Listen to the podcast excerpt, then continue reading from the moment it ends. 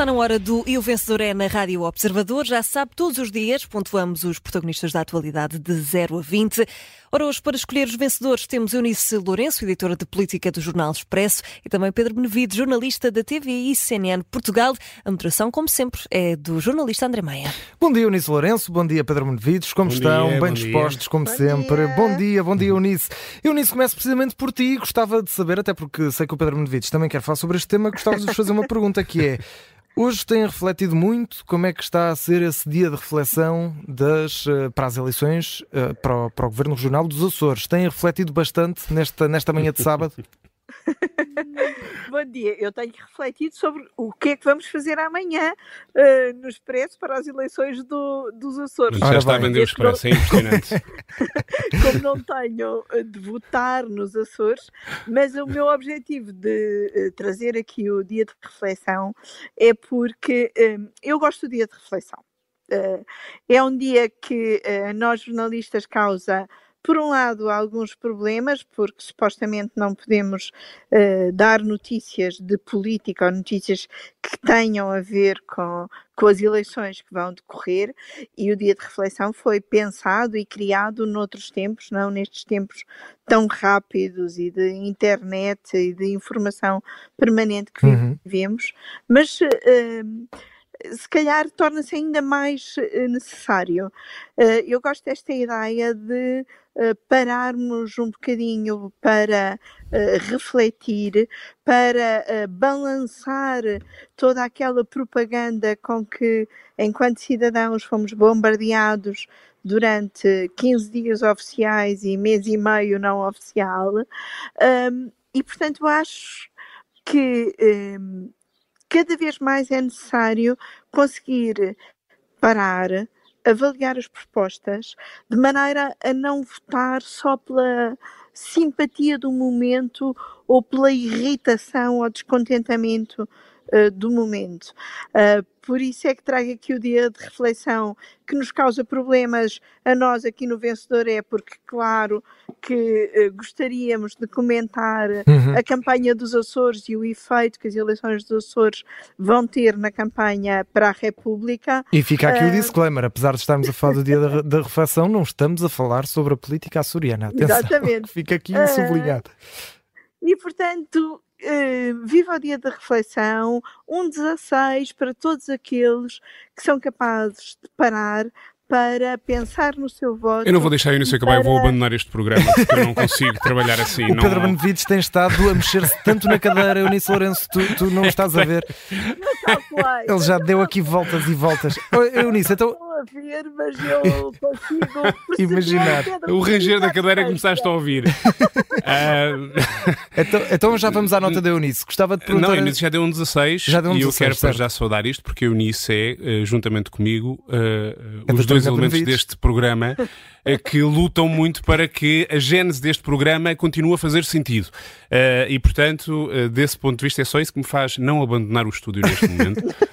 O segundo ponto é dizer que eu concordo. eh, eu estava aqui à procura de alguma coisa em que eu concordasse com a Eunice nisto que ela acabou de dizer, e há uma coisa que eu concordo. Eu também gosto do dia de reflexão, mas por razões completamente diferentes. Porque Quais a? Eunice, eh, tal como eu, temos muita experiência a, co- a cobrir eh, campanhas eleitorais, e o dia de reflexão era aquele dia sempre maravilhoso em que nós não tínhamos nada para fazer, eh, porque não podíamos dar Ainda notícias sobre isso. tempo. Ainda somos desse tempo, exatamente. E portanto, era um dia que sabia lindamente em que Era a pessoa folga. podia de facto descansar antes depois do turbilhão do dia seguinte, que era eh, o dia da noite eleitoral e depois das consequências todas que, ele, eh, que, esse, que esse ato eleitoral viria a ter na, na vida política do país. Agora, eu não concordo nada com o Eunice, porque eu acho que o dia de reflexão é uma, uma ideia completamente obsoleta, no sentido em que Uh, para já trata um bocadinho de forma paternalista os eleitores. Acho que esta ideia romântica que a Eunice descreveu de pararmos todo para, todos para pensar nas propostas, etc., eu acho que há um total de três pessoas que devem fazer isso uh, no país, que devem aproveitar o dia de reflexão para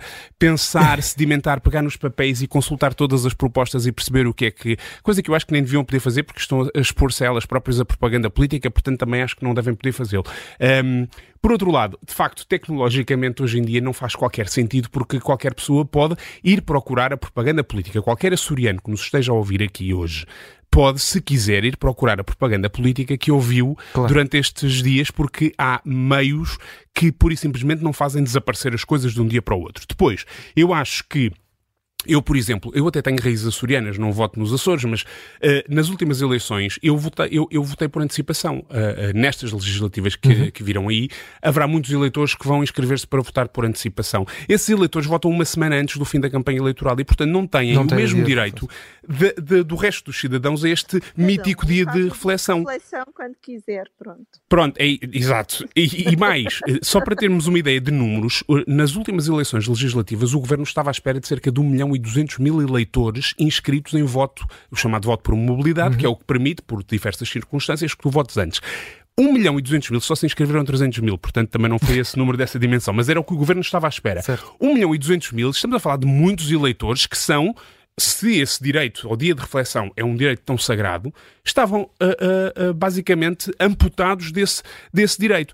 Claro que este direito não é um direito sagrado e é um direito que não faz muito sentido, sobretudo se o confrontarmos com aquilo que são direitos constitucionais que são fundamentos da nossa democracia, nomeadamente o direito ou a, a, a liberdade de imprensa esta ideia de nós, jornalistas, acedermos todos e concordarmos todos com esta interpretação de uma lei que foi feita em 1982, a interpretação, uh, e acedermos a isto, no momento em que nós discutimos muito a fragilidade das democracias, nós temos aqui uma prova de como é fácil nós abdicarmos de alguns direitos que, apesar de serem constitucionais, não quer dizer que não possam ser limitados, podem, mas não em nome de uma coisa chamada dia de reflexão, que é absolutamente obsoleta, absurda, altura... inconsequente, ineficaz. Quer dizer, nós abdicamos de dar notícias, quer dizer, nós no dia de reflexão parecemos uma ditadura em que não falamos daquilo que um determinado poder não quer que se fale. É e num dia em que, até temos, em que até temos bastante movimento político uh, no continente, não é? Temos a Iniciativa Liberal a apresentar o programa uh, eleitoral. André, desculpa, eu não vou falar também... de partidos políticos, não, não claro, violo leis. Co compreendo, uh, compreendo perfeitamente, claro, claro. Uh, mas até, até é temos aqui, até temos aqui várias... essas multas que Estamos a falar em termos nacionais, claro. E já, já fiz o disclaimer no início já para me proteger. Não, mas eu sou a favor de... Eu sou mesmo a favor, sou mesmo a favor de se uh, contestar, uh, uh, desafiar uhum. estas, estas manifestações de poder de uma entidade cuja legitimidade para tomar este tipo de decisões eu questiono absolutamente e, e tenho pena que não haja mais gente a fazê-lo para que efetivamente o poder político faça de uma vez por todas aquilo que tem de fazer, que é acabar com este absurdo que é, se quisermos, e se quisermos ser dramáticos, eu gosto de ser dramático, já agora, como já perceberam aqui desde o início desta minha conversa. Acho que nunca te vi tão uh, exaltado no. Eu, eu vou dizer, eu não sou muito jornalista de causas, mas nesta questão. É a tua casa, é a tua bandeira. Não é a única, mas esta é uma daquelas que me irrita solenemente uh, e, e acho mesmo que isto tem de acabar. Nas últimas eleições legislativas, no dia de reflexão, precisamente, o Presidente da República disse tem de se mudar este estado de coisas. O próprio Presidente da República disse isso. O, o pai da lei Uh, uh, e que é dito como o pai da nossa Constituição, disse aquilo foi uma coisa que foi pensada naqueles anos, na década de 70, porque eram anos muito agitados e, portanto, era preciso. Hoje em dia não faz qualquer sentido, é tornar como parvos os eleitores, as pessoas já não são parvas. Então, Quer dizer, e olha, não faz que sentido. Nota, que nota que dás? Neste caso, não sei se há CNE.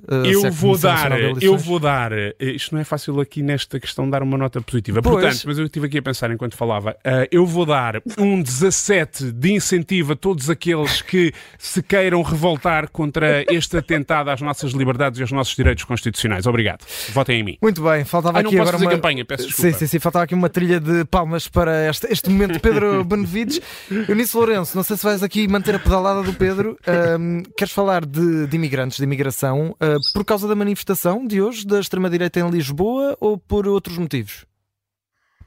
Claro que não posso esquecer uh, a manifestação que está marcada, mas eu, continuando na senda doutrina Benevides de notas positivas. Somos amigos e mesmo, não é? De... Gosto disso, é isso, eu gosto disso. Fair play acima de tudo. Uh, quero falar de imigrantes ou de migrantes em geral para salientar como Portugal teria vários setores que eh, provavelmente parariam ou teriam grandes dificuldades em funcionar se não fossem eh, os imigrantes. Uhum. Setores, inclusive, como as pescas, uh, a limpeza, uh, o setor social, em que muitos trabalhadores dos lares são uh, imigrantes, a restauração. Uh, o Expresso desta semana tem uma uh, reportagem sobre isso, sobre publicidade número 2 ao Jornal Expresso. é, mas é uma grande, é uma grande reportagem ali. Mas eu por acaso ia citar este, esta, esta reportagem. Só para dar aqui algum contexto, sabes melhor que ninguém, claro, nisso, mas uh, nessa reportagem, por exemplo, o Expresso conta que há áreas da economia onde mais de 40% dos trabalhadores são estrangeiros. Estamos a falar de um, de um setor bastante uh, específico, não é? E, e bastante dinâmico, uh, 40%, quase metade. Sim, sim. É o caso de uh, uh, aquela imagem um bocadinho também uh, quase mítica dos pescadores de Caxinas. Hoje em dia, a maior parte de quem embarca para a pesca são imigrantes. Uhum. e não sei se temos noção disso enquanto comunidade. Depois, por outro lado, temos uma noção de que afinal até temos mais migrantes do que aquilo que temos. Há uma sondagem um, que o, que o ICS fez uh, para o Expresso e para a SIC, que há um ano, uh, as pessoas, a maioria do, dos portugueses não tem noção de quantos migrantes temos no país. Aqueles que arriscam dizer acham que temos três vezes mais do que realmente temos. Nós temos cerca de 10% da, da população uh, são imigrantes e a maior parte responde que temos 30%. Portanto, uh, antes de mais nada, é preciso conhecermos uhum. uh, que imigrantes temos, o que é que eles fazem. Muitas vezes fazem trabalhos que os naturais não querem eh, fazer, mas que são essenciais à vida em comunidade. Uh, e depois, nestes tempos um, de tantas vezes de ódio e de xenofobia, uh, eu vou assumir aqui toda a minha beatice e dizer que me lembro sempre de uma citação com que uh, essa gente, que às vezes até se diz muito católica, uh, tem dificuldade em gerir quando se fala de migrantes, que é uma citação de São Paulo, que diz que uh, não há judeu nem grego, homem ou mulher, escravo ou homem livre, todos são iguais em dignidade aos olhos de Deus hum. e, e muitos esforçam-se, correm enormes riscos para terem uma vida digna e, portanto, que o que eu quero é que salientar dar? hoje é isso: são todos aqueles que, que se esforçam para ter uma vida digna, todos aqueles que contribuem para a nossa vida em comunidade.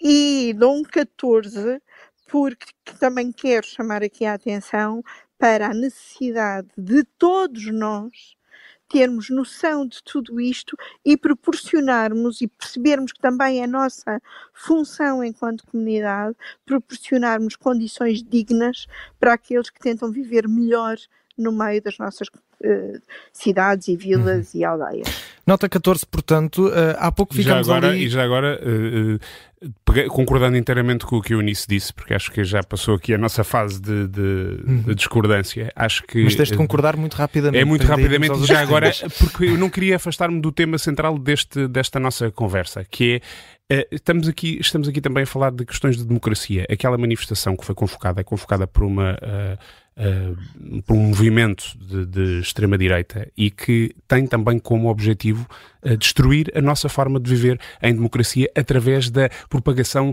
de números falsos e distorcidos. Isso, infelizmente, também uh, se infiltrou em alguns discursos políticos uhum. e, portanto, isto que o Eunice disse é também fortalecer a nossa forma de viver como uma democracia aberta e aberta e tolerante e aberta aos outros e, e eu acho que é importante dizer isso. Meus caros, há pouco ficámos aqui muito tempo na, na Comissão Nacional de Eleições, justificável, atenção, mas vamos ter de encurtar, portanto, os próximos temas. Portanto, eu sugeria que aqui um minuto e meio, Olha, eu sou muito rápido cada... aqui num tema que eu gostava de falar já agora. Agricultura, se... gostas? Uh, gosto de falar da agricultura, mas antes deixa-me só falar aqui de uma coisa muito rápida, porque amanhã Pinto da Costa vai apresentar é a sua candidatura. É talvez o momento mais frágil complicado. Uh, da sua vida enquanto líder do Futebol Clube do Porto, mas ele mantém a sua candidatura. Eu já falei aqui várias vezes sobre os uh, timings que podem ser questionáveis da justiça portuguesa. Um, sobretudo naquilo que teve a ver com a influência na vida política em Portugal, uhum. mas eu queria uh, já agora dizer que cada vez que eu falei disso não estava a, a, colocar o ónus na justiça, ela tem de funcionar e não tem de estar presa a determinados calendários, mas é de saudar aquilo que aconteceu uh, desta vez só por uma razão, porque aquele clima de, de, violência, de intimidação, de terror que estava em vigor eh, eh, nas últimas ações, pelo menos aquelas que, que, deram origem a estas operações no Futebol Clube do Porto, eh, parecem ter chegado ao fim com aquilo que aconteceu.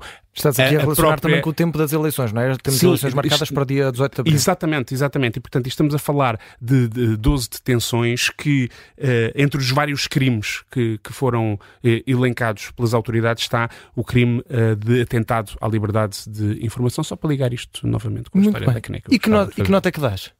Eu dou um 16 uh, à, à, atuação uh, da Justiça, quando ainda por cima o faz para garantir que o próximo ato eleitoral que vai uhum. acontecer uh, no Porto decorra Uh, num clima de absoluta liberdade e de tranquilidade, porque é assim que as coisas devem decorrer.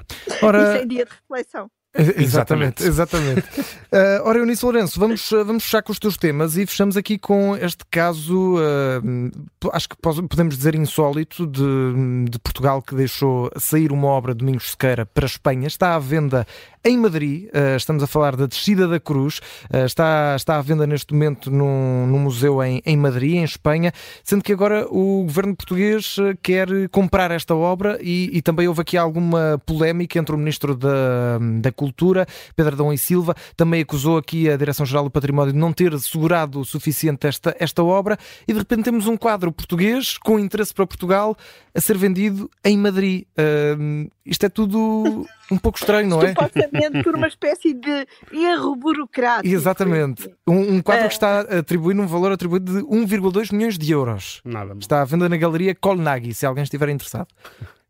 Eh, eu trouxe para aqui este tema, por um lado porque não podemos falar muito de política e portanto pensei em temas alternativos uhum. e avanço já para a nota porque quero dar um 19 ao Domingos Sequeira por ter uns quadros tão luminosos. É verdade. Uh, que, primeiro com a adoração dos magos, agora com esta descida da cruz, uh, nos fazem descobri-lo, mobilizam, uh, num dos casos, inclusive população em geral para contribuir para a sua recuperação uh, para o Museu Nacional de Arte Antiga. Agora mobilizam também aqui muitas opiniões e até o governo a corrigir esse tal uh, erro burocrático. E, portanto, um 19 para o Domingos Sequeira, que para alguns era desconhecido se não fossem as polémicas sobre estes uh, dois quadros, uhum.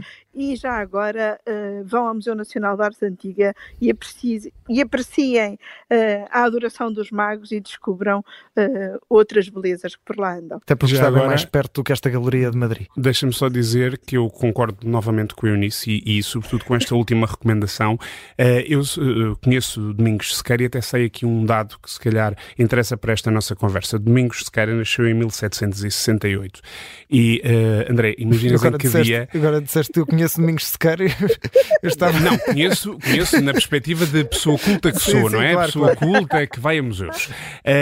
não, mas ele nasceu em 1768, mas o mais curioso é o dia em que ele nasceu. Ele nasceu no dia 10 de março. 10 de março é o dia em que estão marcadas as eleições legislativas para Portugal. E, portanto, eu percebi o que é que tu fizeste aí, Eunice. É uma subversão. Se isto não é Eunice Lourenço a provocar a Comissão Nacional de Eleições, senhores da CNE, não sei o que é que vocês estão a fazer enquanto ouvem isto. Eu volto a referir Mas eu quero, dar, eu quero dar um 19 para a Eunice, que claramente, com esta uh, movimentação subreptícia, colocou-se do meu lado. Bem-vindo ao lado certo da, da discussão, Eunice. Obrigado. Eu disse, o Nacional da Arte Antiga é um bom dia para ir em dias de reflexão. Ora bem, ora, eu acho que se o programa tivesse mais 10 minutos, o Pedro Benevides ficava mais 10 minutos a tentar convencer-te nisso.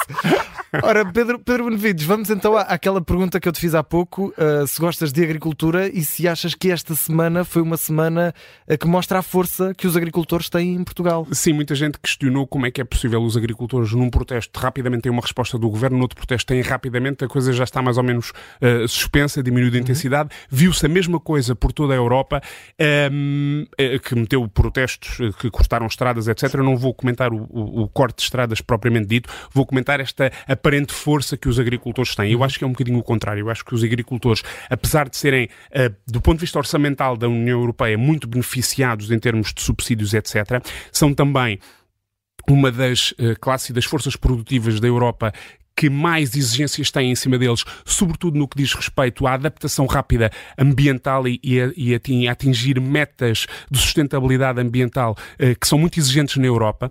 E basicamente o que acontece é que muitos deles estão a perder alguns dos seus rendimentos, só para as pessoas terem ideia, só cerca de 24% do preço de um produto agrícola é que vai de facto para o bolso dos agricultores, os outros 76% vão se espalhando por outras cadeias, por outras fases da cadeia de distribuição. E uh, eles são muito pressionados para cumprir estas metas, que depois implica enormes burocracias, implica uh, uma série de transformações e exigências que a própria Europa não está a exigir a outros países com quem faz um, ehm, acordos, uhum. uh, nomeadamente a questão do Mercosul, que agora uh, o presidente Macron também já deu conta disso, nomeadamente a, a, própria Ucrânia, que ainda por cima é um tema muito complexo e muito sensível até do ponto de vista da claro. diplomacia e do nosso posicionamento relativamente àquilo que se está a passar em termos de guerra, e portanto os agricultores estão muito pressionados, são uma classe que tem sido constantemente desvalorizada politicamente. Isso vê-se aqui em Portugal. Não é uma classe que entre no discurso, até porque há uh, o receio de que aquilo possa ser uma coisa mais ou menos ideológica. E merece que nota. E eu acho que merecem um 16, porque efetivamente eles são uma parte fundamental. É verdade, isto é uma discussão muito complexa, não temos tempo para entrar aqui neste não tempo temos, que nos resta, mas quer dizer, é, uma, é, é, verdade que há um grande protecionismo, mas efetivamente as exigências que existem na Europa, se não houvesse este protecionismo, nós estaríamos, se calhar, num mundo um bocadinho mais selvagem do ponto de vista ambiental e por isso é que aqueles idiotas que também atiram sopas aos quadros e não sei o quê, uhum. mais uma vez a, a, tentar contra a nossa forma de viver democraticamente, uh, uh, não têm razão e são, quer dizer, são protestos que não fazem sentido. Este, apesar de tudo, tem uma, uma razão de ser. E por isso, nota 16 para os agricultores, eu dou nota 20 a Pedro Benevides e também a Unice Lourenço. Voltaremos para mais um e o vencedor é amanhã. Um abraço. Beijinho.